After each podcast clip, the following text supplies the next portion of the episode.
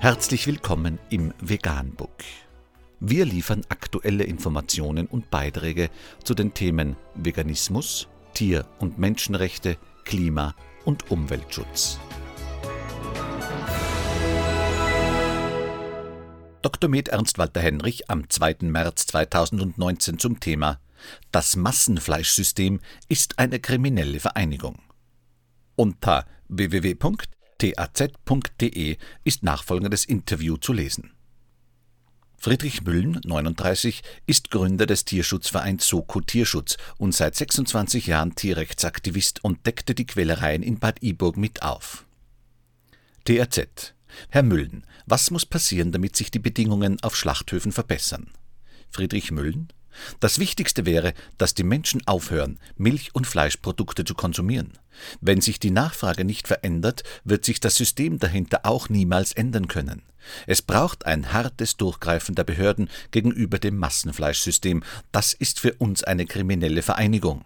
Dagegen vorzugehen, ist eigentlich Aufgabe des Staates und nicht von Aktivisten.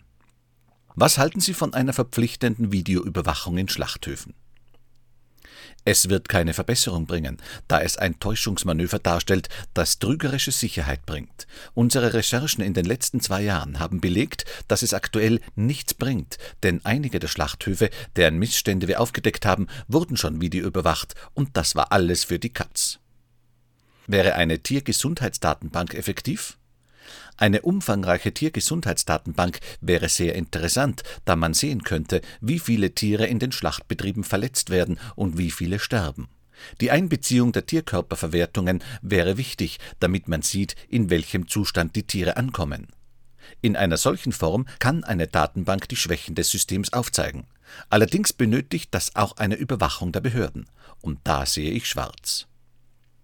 Hat sich der politische Wille verändert, Missstände zu beheben? Ich kann keine großen Veränderungen erkennen.